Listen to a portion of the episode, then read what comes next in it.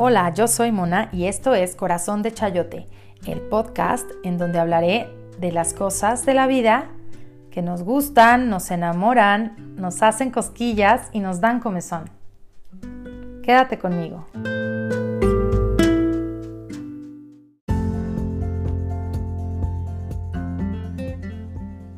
El ser humano sufre más por lo que imagina que por lo que realmente pasa.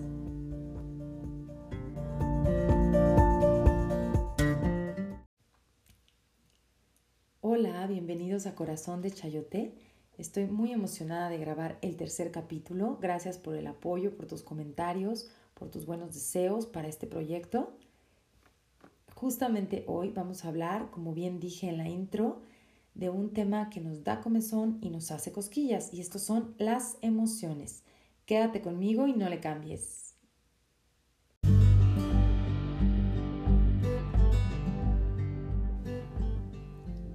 ¿Qué son las emociones? Según el diccionario, las emociones son sentimientos intensos de alegría, enojo, tristeza, producidos por un hecho, una idea o un recuerdo.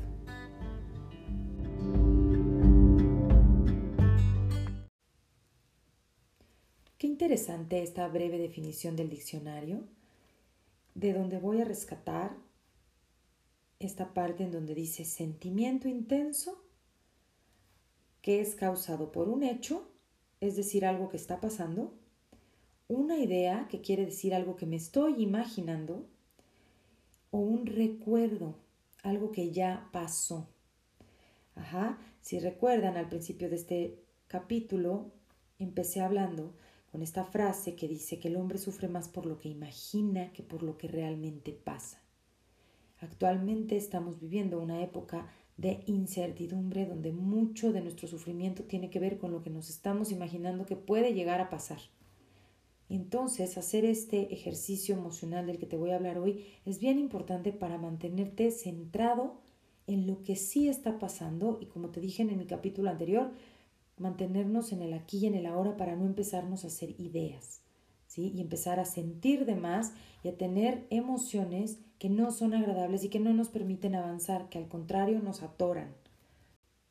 Las emociones son un aspecto muy importante de nuestras vidas y de nuestro modo de ser, ya que la vida sin estas emociones no sería lo mismo. Sin las emociones no tendríamos conflictos ni preocupaciones, pero tampoco conoceríamos la alegría o el amor. Viviríamos una vida gris, sin colores y sin matices que nos llevaran a experimentar. El ser humano está totalmente conectado con esta parte de las emociones porque de la manera en que sentimos y creemos, pensamos y actuamos.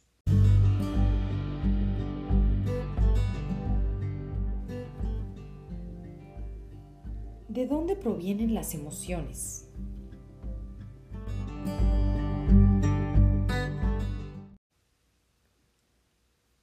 La respuesta a esta pregunta es algo que quiero que quede bien claro, porque muchas veces consideramos a las emociones como unas fuerzas mágicas que vienen desde afuera y que nos invaden, y a veces hacemos comentarios como me hicieron enojar, este fulano, fulana o este niño me va a volver loco, y entonces de alguna manera parece que no nos damos cuenta que las emociones están en nosotros mismos y que nosotros mismos somos responsables de estar o no sintiendo aquella cosa.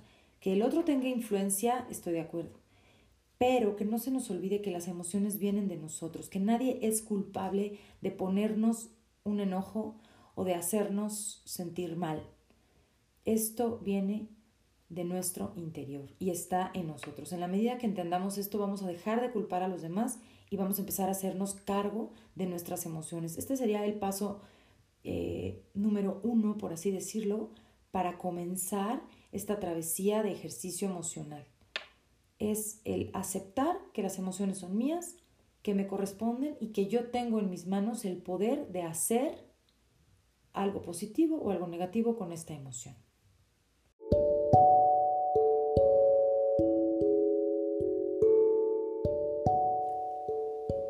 es necesario hablar y conocer las emociones.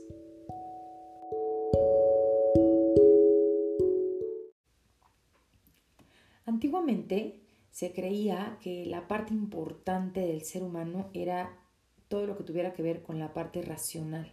Sin embargo, cada vez es más la necesidad que tenemos de involucrarnos en este tema emocional debido a que la manera en la que nosotros podamos comprender y manejar nuestras emociones nos va a acercar al autoconocimiento, a entender quiénes somos, de dónde venimos y para dónde vamos prácticamente.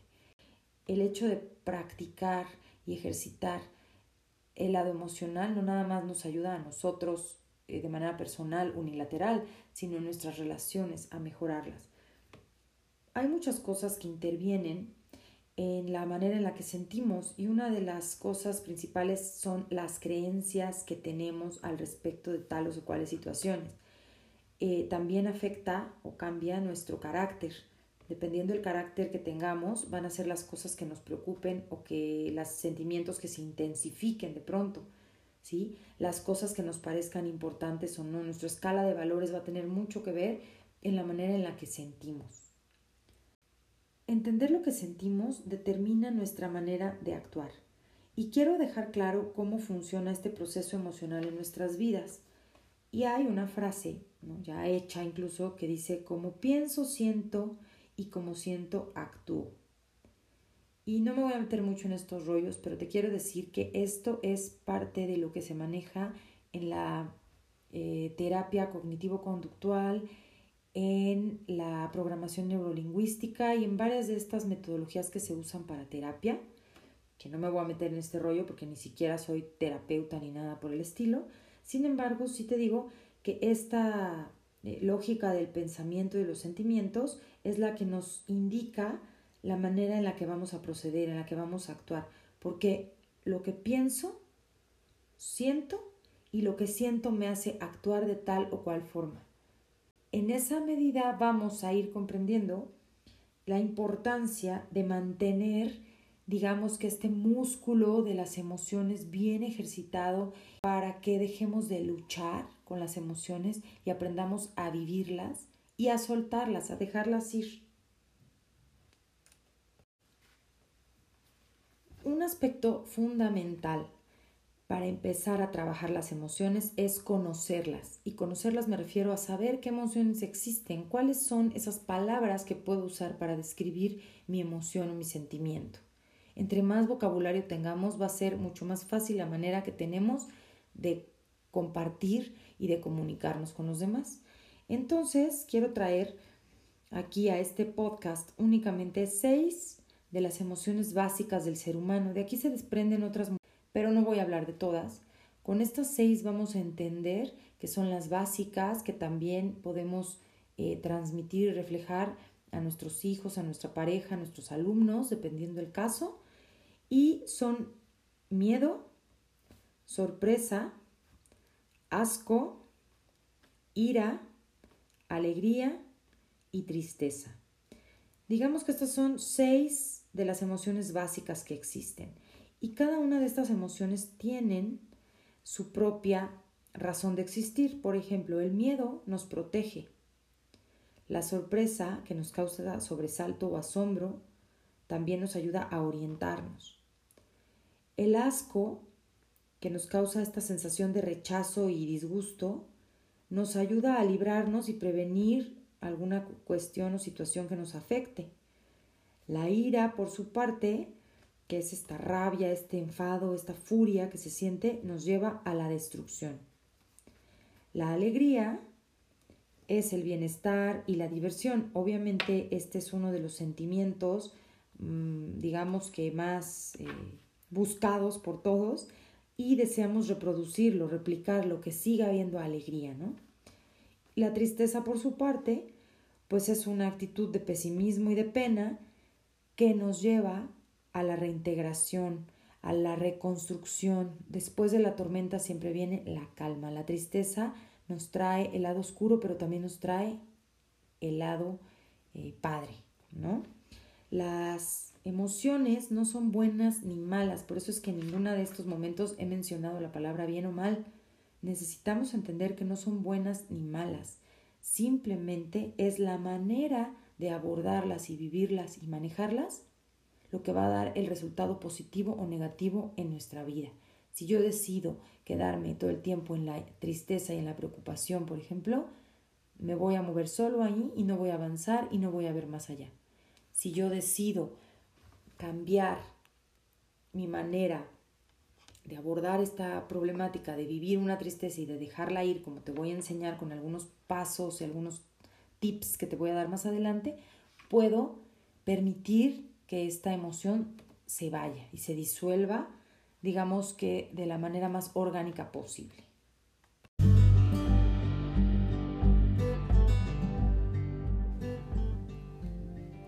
¿Cómo podemos trabajar estas emociones de forma personal?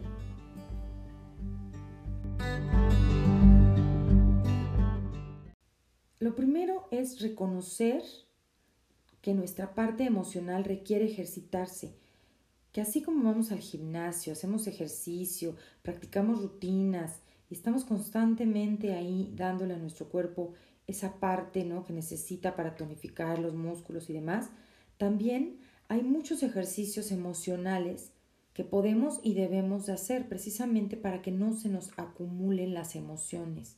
¿Sí? ¿Cuántas veces hemos visto personas que dices, oye, este que mosco le picó o desayunó gallo, la típica frasecita de desayuno gallo, porque es alguien que apenas le dijiste hola, buenos días y se te arrancó, ¿no?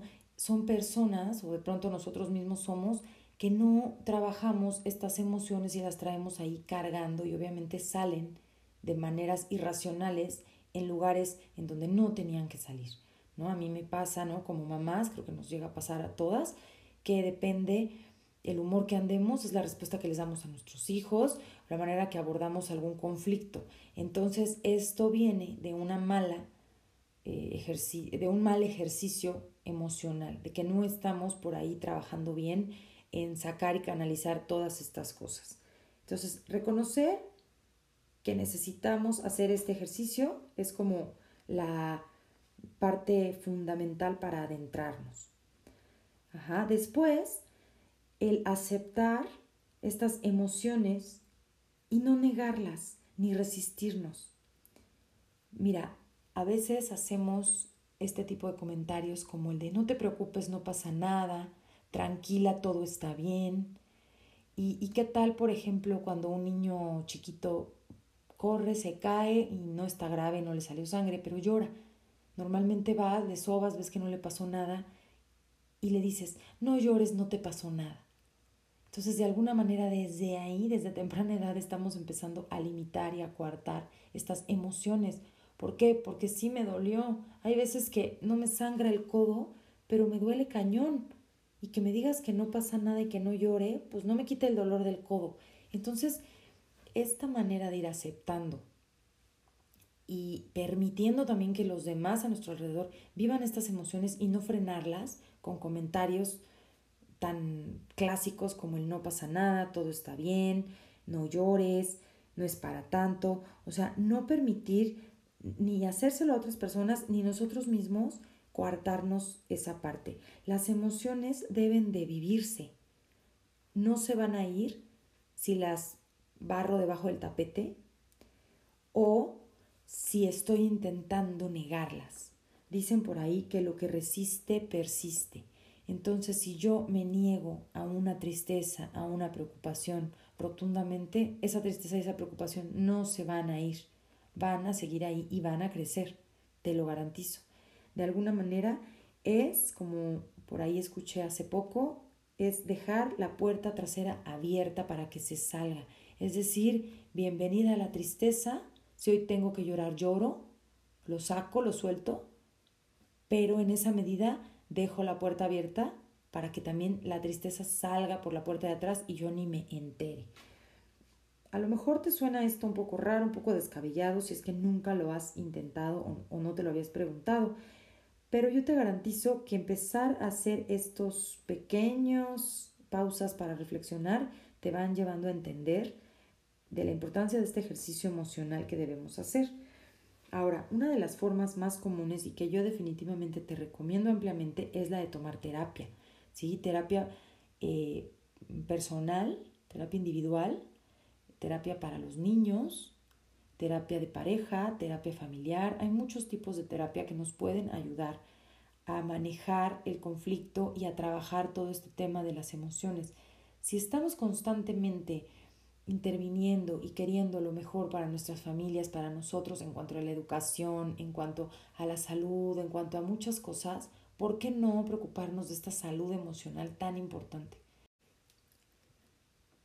Mi invitación sin duda es a que busques ayuda profesional, un psicólogo, un psiquiatra, un terapeuta que te ayude a trabajar esto de forma profunda.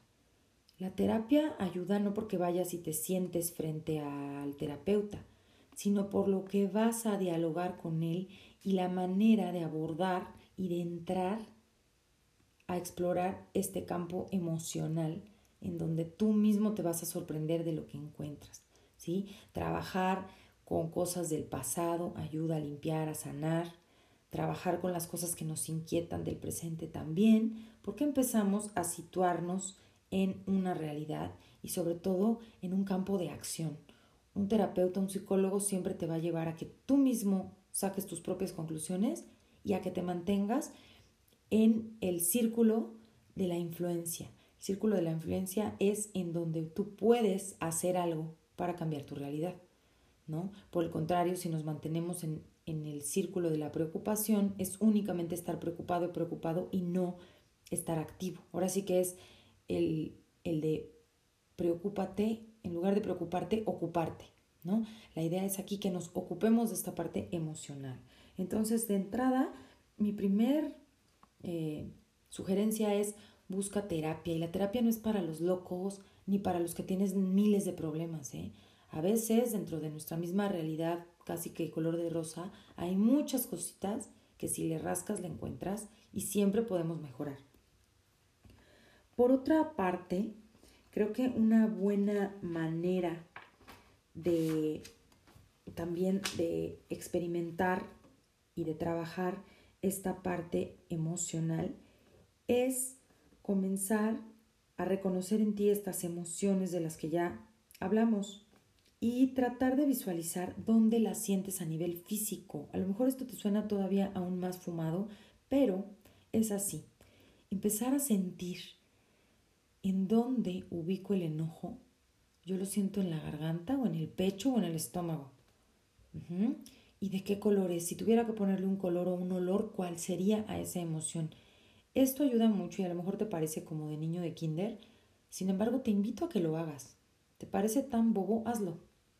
empieza, cuando sientas mucho enojo, cuando sientas esta irritación que te da en el coche, el camión que se te metió y te rebasó y bla, bla, bla, y ya te hizo clavarte un coraje, ubica ese coraje. ¿Dónde está? ¿Está en tu hígado? ¿Y es color caca? o sea, ¿qué color, qué olor tiene y dónde lo sientes? En verdad, esto empieza a ayudar muchísimo y si tenemos hijitos y vemos que también su tema es como que no se saben expresar, que no dicen mucho, podemos ayudarles con este tip a que empiecen a identificar, para que puedas identificar la diferencia entre una tristeza y un enojo que a veces se confunden y así puedas ir como deshebrando estas emociones en ti. Además, este hecho de identificarlas con, con sensación física, olor y color, ayuda también a poder expresarlo al otro. Porque si yo te digo, oye, tengo un enojo que es negro como la noche, pues ya te puedes imaginar que yo no veo la luz, ¿no? Entonces es mucho más fácil esta manera también de comunicar las emociones cuando las empezamos a canalizar a través de nuestro cuerpo, de las sensaciones físicas, ¿sí? Y una manera buenísima para ejercitar todo el tema emocional es acercándote a la parte del arte. A todos de una u otra forma nos agrada el arte. Nos puede gustar el cine, la música, el teatro, la literatura, la pintura, en fin. Debe haber algo de esto que te haga vibrar, o que te haga emocionarte, o que te haga sentir miedo, pero que te agrade, que te haga vibrar en algo que a ti te pone de buen mood. Entonces, entregarte en esos momentos a sentir es bien importante.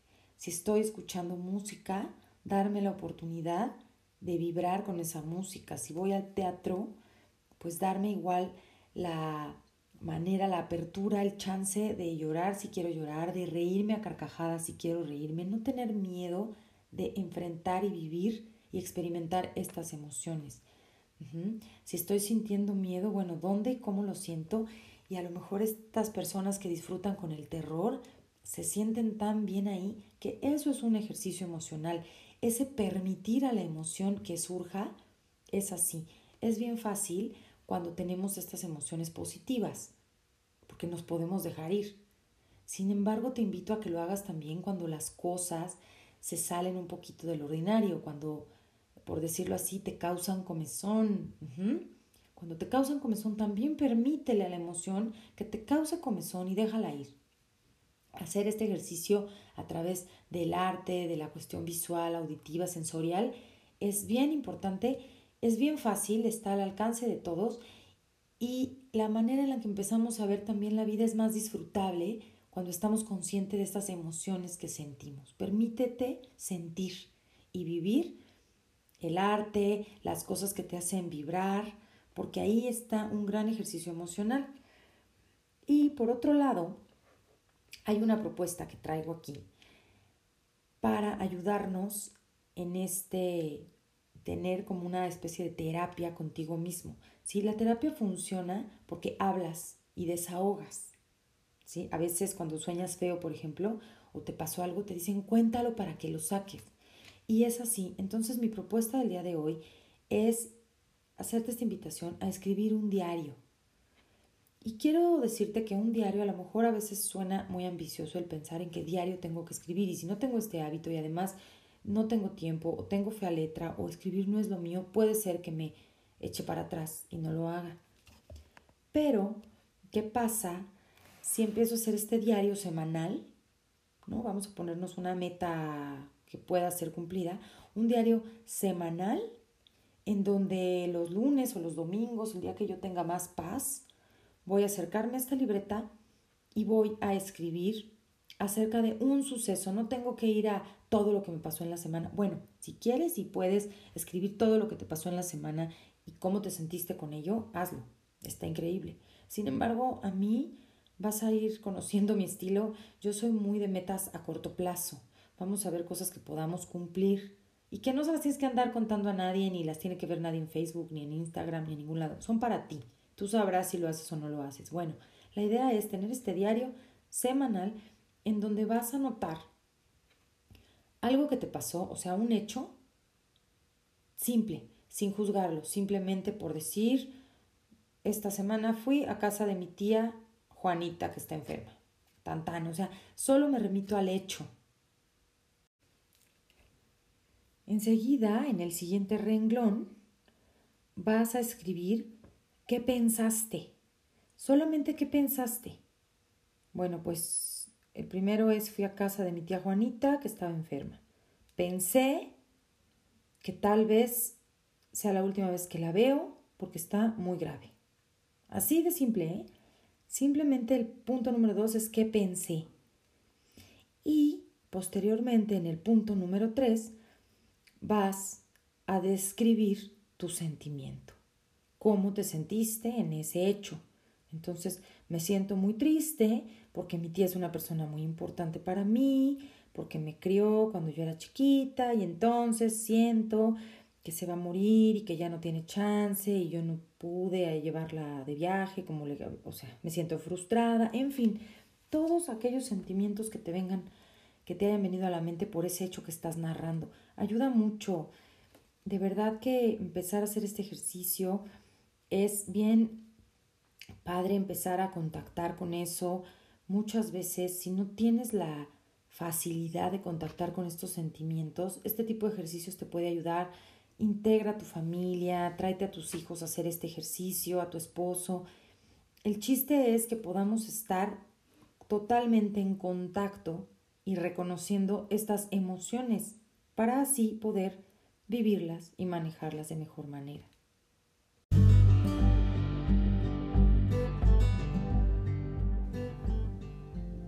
Cómo puedo apoyar a otros a trabajar este lado emocional.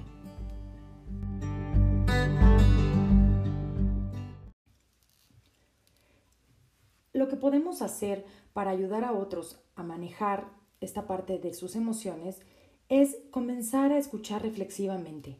La escucha reflexiva es un término que se utiliza en las metodologías de disciplina y educación emocional y no es nada más que el ser empático con el otro. Podemos ayudar a los demás si reconocemos sus sentimientos, si podemos hacerles reflexionar sobre lo que les pasa a nivel sentimental. Es decir, cuando estamos eh, en una situación en donde nuestro hijo, nuestra hija, la pareja o un amigo nos cuenta algún problema, algún conflicto o algo que le acabe de suceder, eh, ayuda mucho no simplemente interesarnos en el chisme, en cómo fue, cuéntame qué pasó, pero qué te dijo, cuándo te corrieron, pero por qué. El hacer preguntas interrogativas solamente se suma a la carga emocional de esta persona eh, en la parte como pues negativa, ¿no? De, de, que, de abrumarlo con más preguntas si nosotros empezamos a cambiar eso con una escucha reflexiva en donde abrimos el corazón para empezar a hablar de sentimientos, va a ser muy distinta la manera en la que nuestra charla o nuestro diálogo se dé con esa persona. De verdad que te invito a empezar a hacer este ejercicio en donde antes de preguntarte, de verdad que te invito a hacer este ejercicio en donde antes de pensar en obtener información de datos, intentemos pensar qué está sintiendo mi hijo, qué está sintiendo mi esposo, mi amiga. Ajá, cuando yo me hago esa pregunta, automáticamente puedo tener una respuesta intuitiva por su aspecto, por su cara, por la posición, por alguna cosa que me hable de pronto sin palabras. Entonces puedo decir, lo veo enojado, lo veo muy enojado. Ok, entonces mi manera de acercarme a esa persona no va a ser para preguntarle por qué está enojado ni para consolarlo. Va a ser para poder reflejar ese sentimiento y decir, oye, te veo enojado. ¿Pasa algo? ¿Te puedo ayudar? quisieras, este, no sé, hacer algo diferente. En fin, ya ahí eh, vendría como esta serie de exploración de alternativas que pudieras tener en este diálogo sin embargo, lo que yo quiero resaltar el día de hoy es esta parte del ejercicio emocional, el conectar a través de las emociones, reconociendo las propias y ayudando al otro a que las reconozca en sí mismo. ¿Sí? Hay muchas personas que no por ser adultos quiere decir que tengan facilidad para reconocer emociones. Entonces podemos empezar nosotros abriendo esos caminos y esos canales de comunicación distintos que en lugar de únicamente conectar la mente, como lo hace la información de datos, es una conexión de corazón a corazón, es una vinculación y eso nos abre las posibilidades a tener relaciones más profundas, más plenas con los demás y con nosotros mismos, como ya les dije, en la medida en la que ese conocimiento emocional se da, se maneja y se trabaja. Técnicas que podemos utilizar. Ahí te van algunos consejos.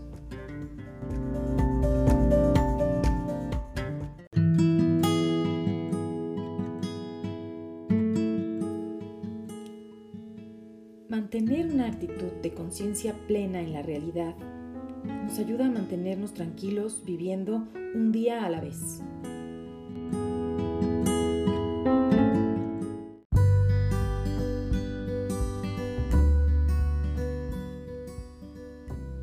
Emociones, pero no seas tus emociones.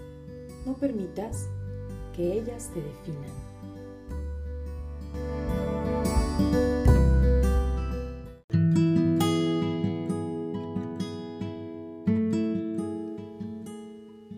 ejercicio y evita el ocio.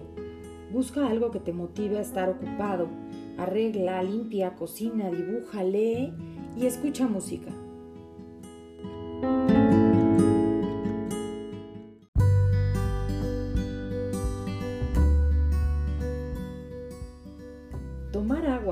Sentimos encendidos por la furia funciona calmando el fuego interior.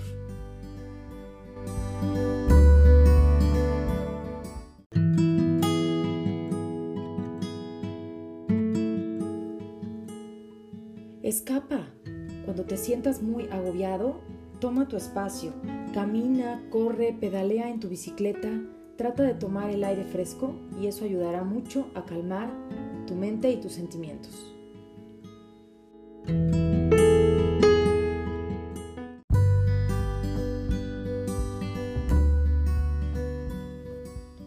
Si es la tristeza la que te visita, invítale una taza de té, lloren juntas y luego simplemente observa cómo se va.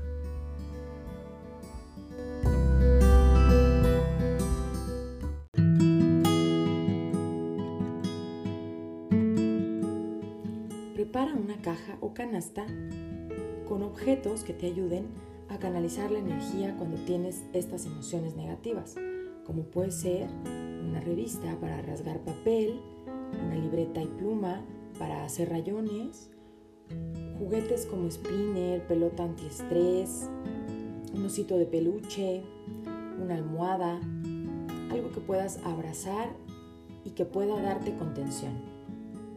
Prepárala en un lugar en donde cualquier miembro de tu familia sepa que existe y tenga acceso a ella. Esto ayudará a que todos tengan una manera de calmar y de dejar salir estos sentimientos que no nos gustan tanto.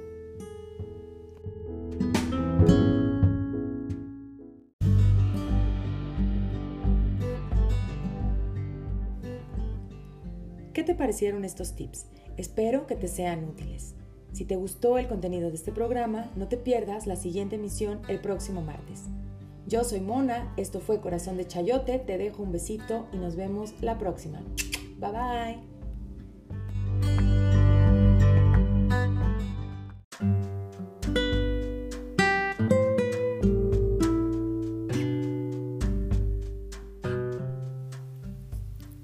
Escucha y recomienda este podcast.